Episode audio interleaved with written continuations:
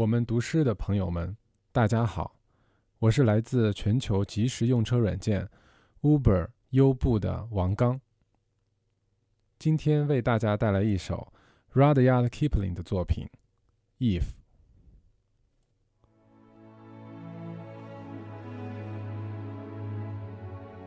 If by Rudyard Kipling. If you can keep your head when all about you are losing theirs and blaming it on you. If you can trust yourself when all men doubt you, but make allowance for their doubting too. If you can wait and not be tired by waiting, or being lied about, don't deal in lies, or being hated, don't give way to hating, and yet don't look too good, nor talk too wise. If you can dream and not make dreams your master, if you can think and not make thoughts your aim, if you can meet with triumph and disaster and treat those two impostors just the same,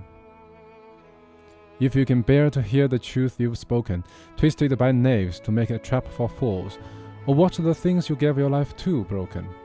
and stoop and build them up with worn out tools if you can make one heap of all your winnings and risk it on one turn of pitch and toss and lose and start again at your beginnings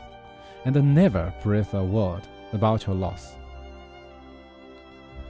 If you can force your heart and the nerve and the sinew to serve your turn long after they're gone, and so hold on when there is nothing in you, except the will which says to them, Hold on. If you can talk with crowds and keep your virtue, or walk with kings, nor lose the common touch, if neither foes nor loving friends can hurt you, if all men count with you, but none too much, if you can fill the unforgiving minute with 60 seconds worth of distance run, yours is the earth and everything that's in it. And which is more, you will be a man, my son.